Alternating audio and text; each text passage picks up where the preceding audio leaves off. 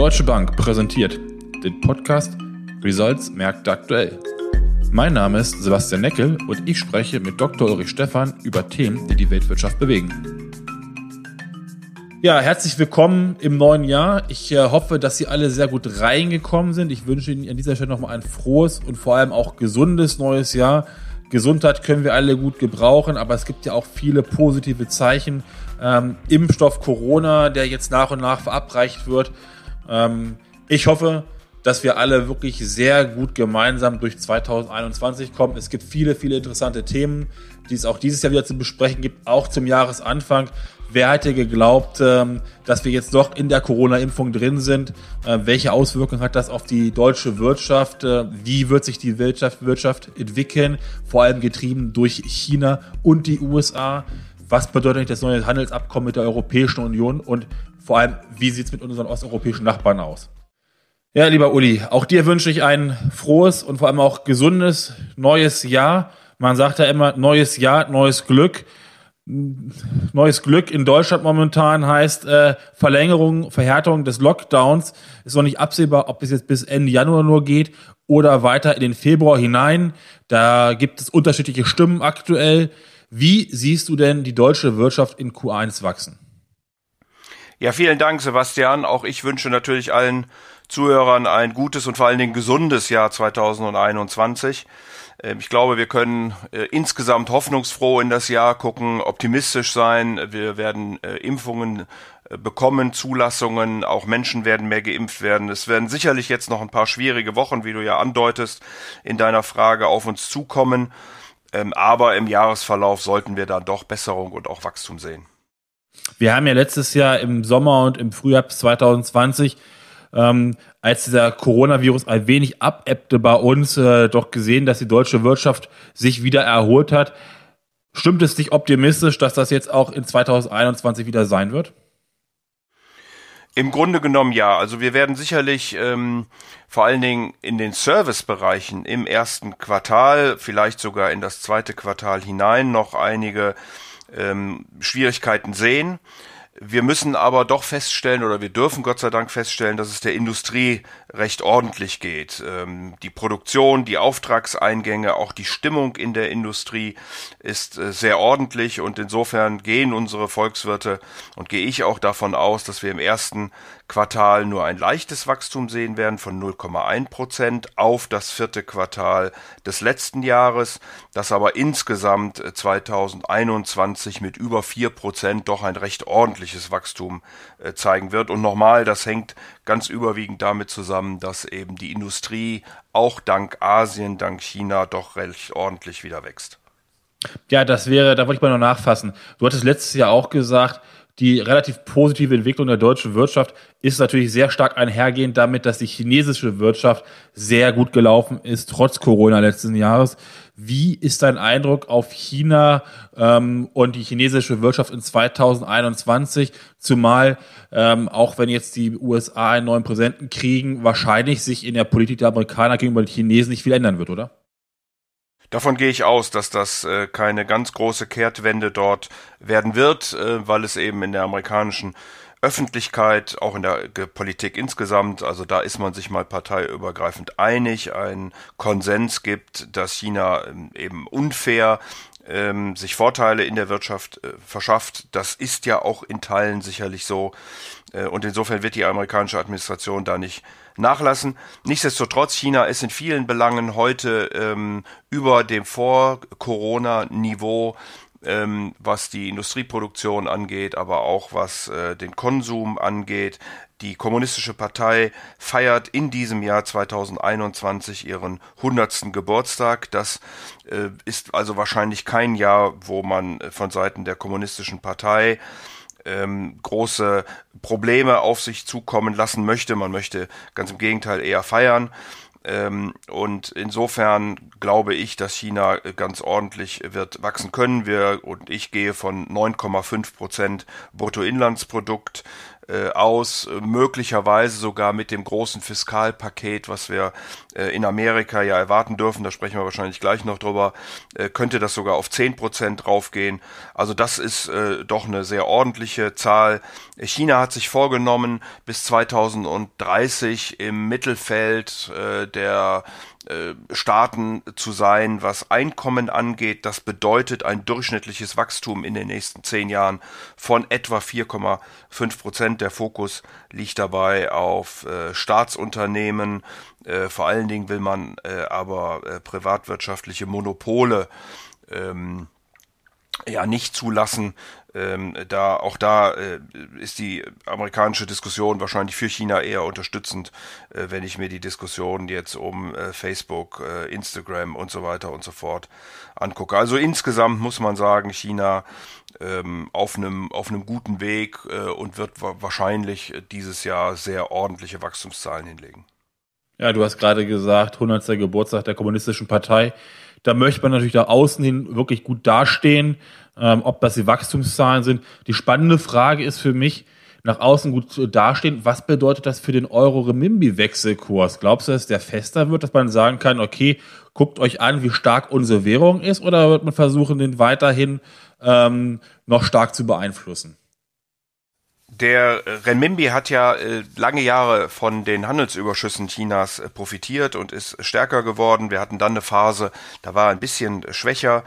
Ähm, wir erwarten aber dadurch, dass China eben in diesem Jahr voraussichtlich wieder so stark wachsen wird, äh, die Krise sehr viel schneller überwunden hat als die Industriestaaten, eine weitere Stärke des Renminbi, die wird zum Euro nicht so dramatisch sein. Äh, hier haben wir im Moment Kurse, die äh, gut bei 7,9 äh, liegen und wir erwarten in sechs Monaten äh, 7,88, also knapp drunter, ähm, ein bisschen Renminbi-Stärke.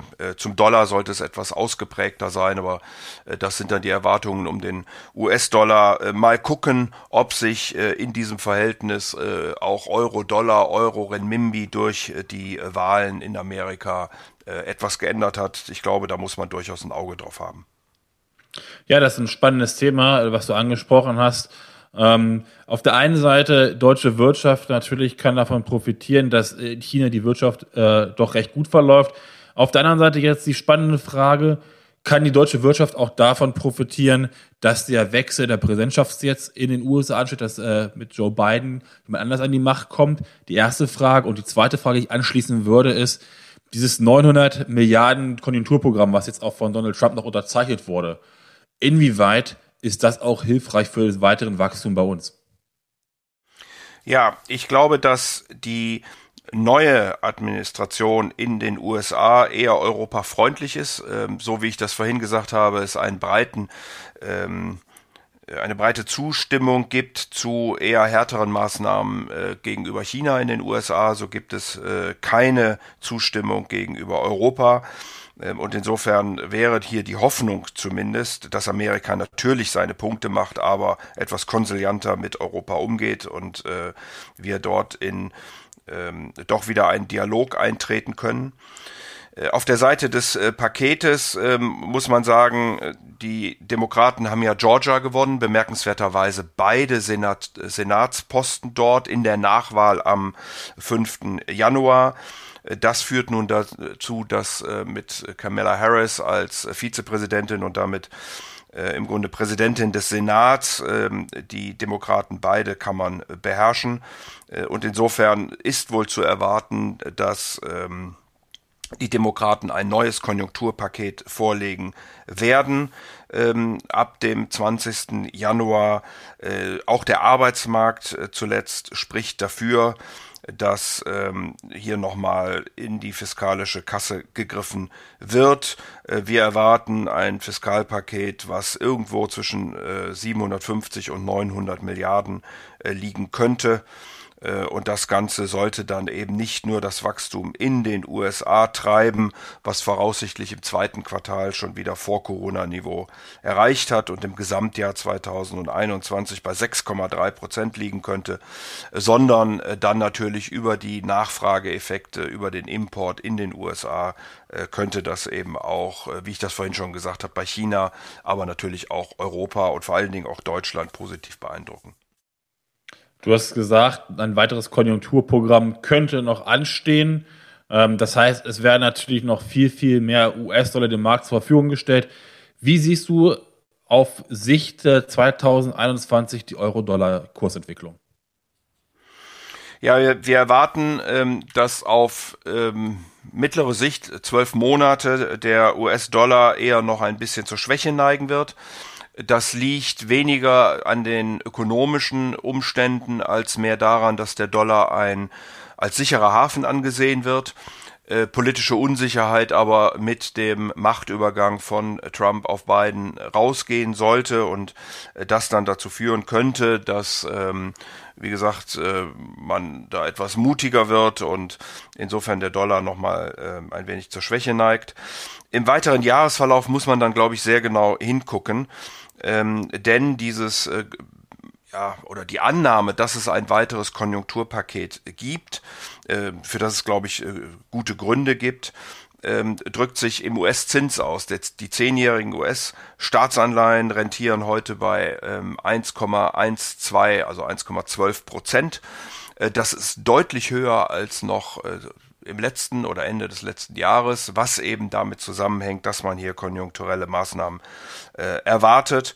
Ähm, und dann wird natürlich die Zinsdifferenz einfach wieder größer. Der Markt hat im letzten Jahr noch spekuliert, dass die Fed äh, möglicherweise erst zum Ende des Jahrzehnts überhaupt einen Zinsschritt machen könnte. Aber wenn die Konjunktur wirklich so an Stärke gewinnt, und ich sagte ja vorhin schon 6,3 Prozent fürs Gesamtjahr, äh, mit der Fiskalpolitik möglicherweise äh, auch die Inflation ein Stück weit, und ich rede nicht über Hyperinflation, aber ein Stück weit zurückkommt, könnte es ja Spekulationen geben. Deswegen könnte ich mir auch vorstellen, dass der Dollar dann äh, im Laufe des Jahres äh, wieder an Stärke gewinnen kann.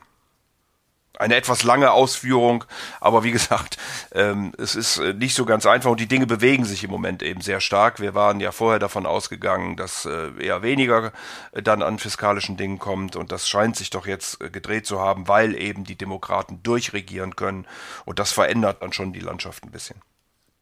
Du hast es gerade angesprochen, dass eigentlich ja nicht erwartet wurde, dass die, ähm, dass die Fed an den Zinsen was ändern würde in doch deutlich absehbarer Zeit.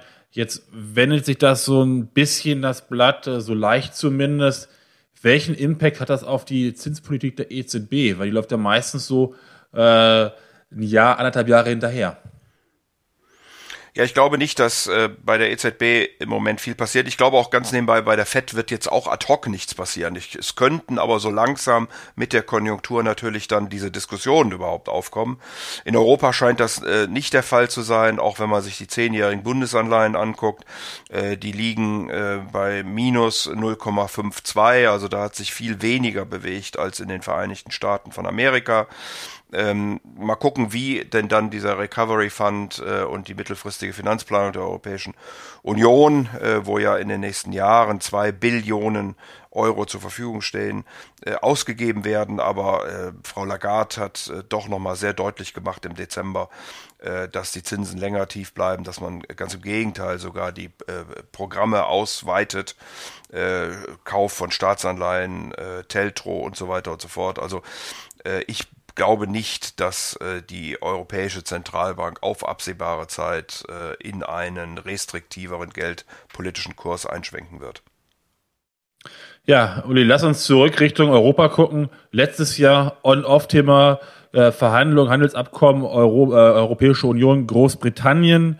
Ähm, dann hieß es, man ist kurz vor Abkommen, dann ist wieder nicht gewesen. Dann hat Johnson, Boris Johnson gesagt, äh, mir egal, meinetwegen gibt es einen harten äh, Brexit äh, und äh, überhaupt kein Handelsabkommen. Jetzt hat man sich kurz vor äh, Zielschluss 2020 doch noch auf ein Handelsabkommen geeignet. Was sind eigentlich die Eckpunkte entscheidend gewesen, die dafür gesorgt haben, dass es doch noch ein Handelsabkommen gegeben hat? Ja, man muss wirklich in den Details ein Stück weit suchen. Ich glaube, es ist äh, viel vereinbart worden, was Richtung Flexibilität geht, also beispielsweise die Fischereirechte, die ja ähm, äh, ökonomisch keine wirklich äh, relevante Größe sind, aber äh, emotional offensichtlich sehr stark aufgeladen.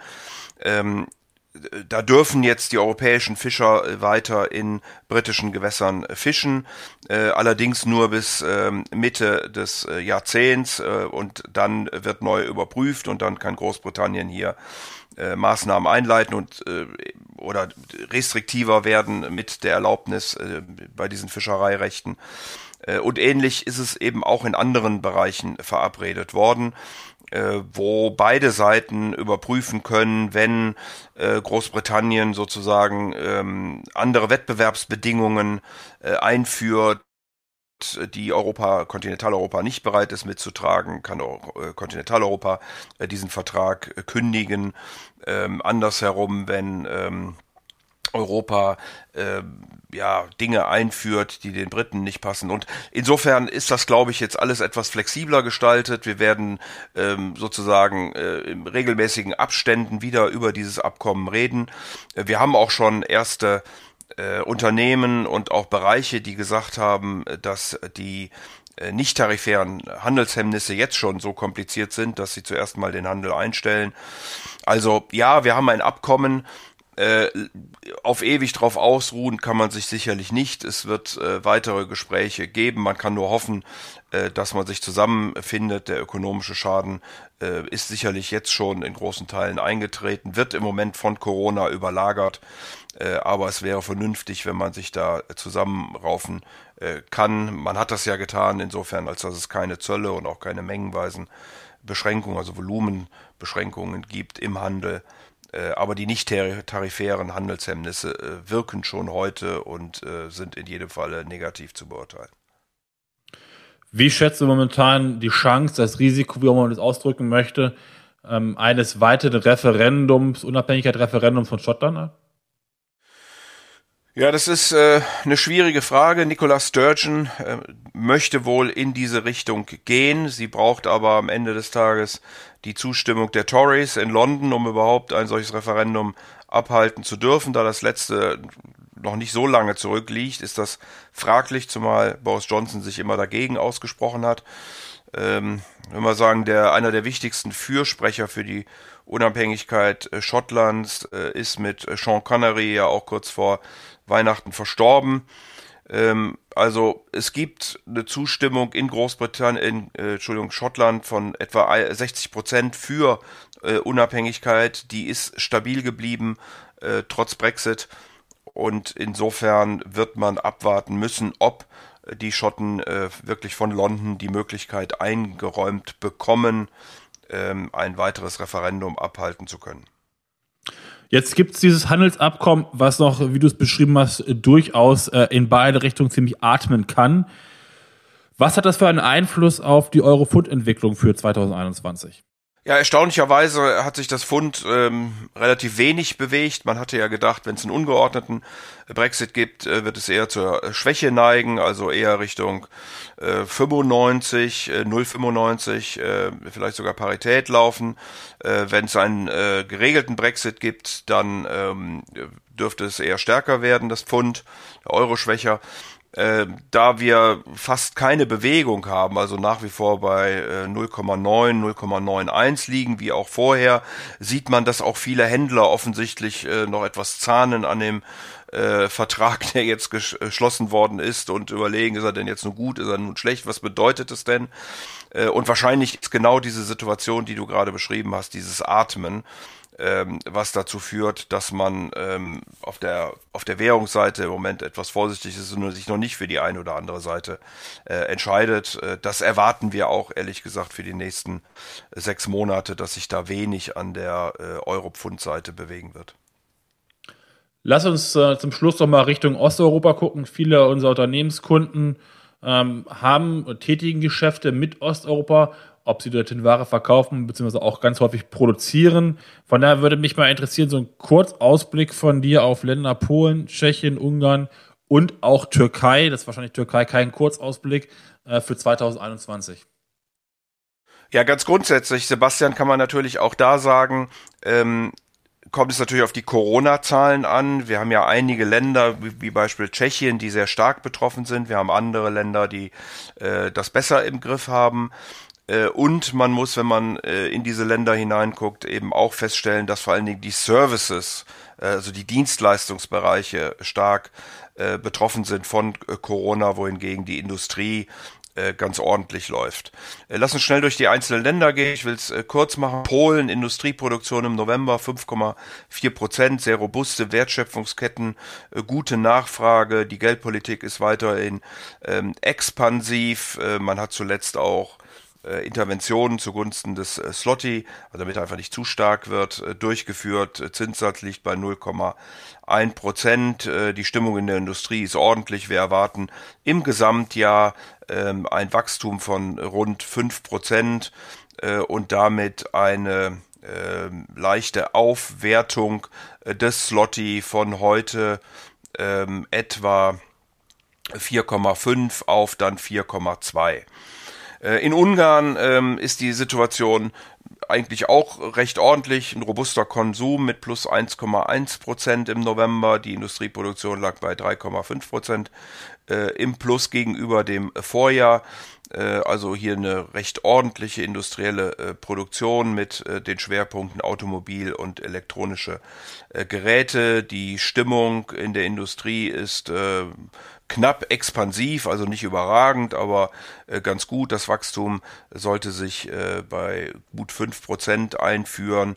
Und äh, wir erwarten hier allerdings auf der Euro Forint-Seite äh, da doch äh, auch eine, eine weitere Stärke äh, von im Moment äh, 3,60 auf dann 3,60 45, äh, also von 360 äh, Forint pro Euro auf 345 äh, Forint pro Euro ähm, für Ungarn.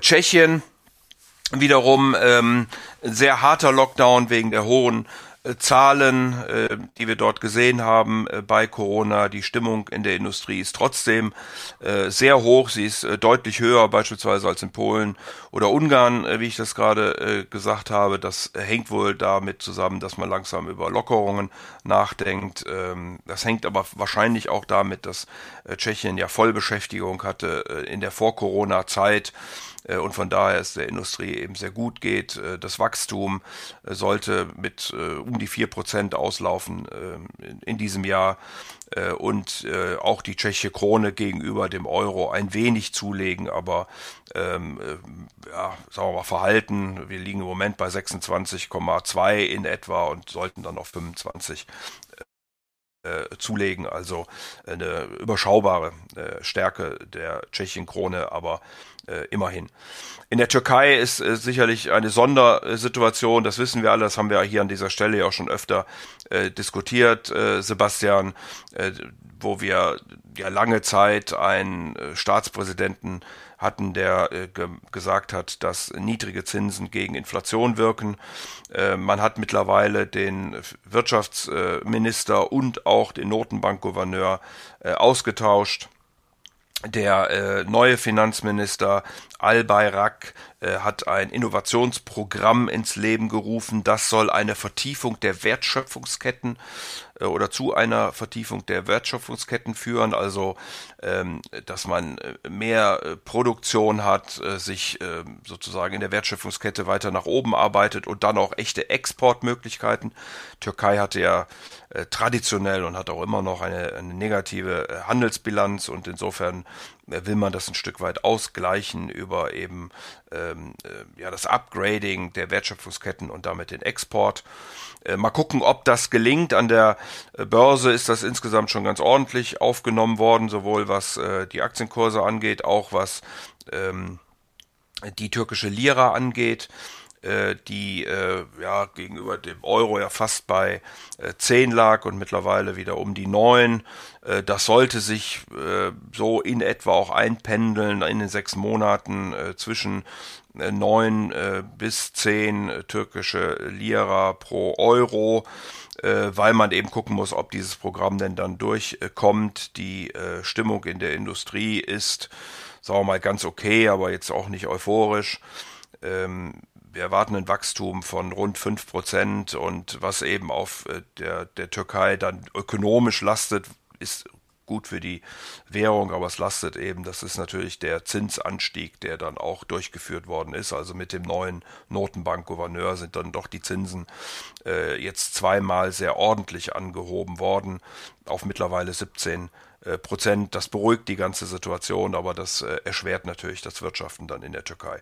Also äh, unterm Strich äh, sehen wir für die genannten Länder Osteuropas, aber auch der Türkei durchaus Wachstum, durchaus ähm, Licht und ähm, insofern kann man, glaube ich, auch hier, wie wir das ganz am Anfang gesagt haben, ganz optimistisch in das Jahr 2021 gucken. Ja, Uli, vielen Dank äh, für, den, für den Ausblick und das Update heute. Du hast es gerade in den letzten Worten gesagt, recht optimistisch ins Jahr 2021 blicken.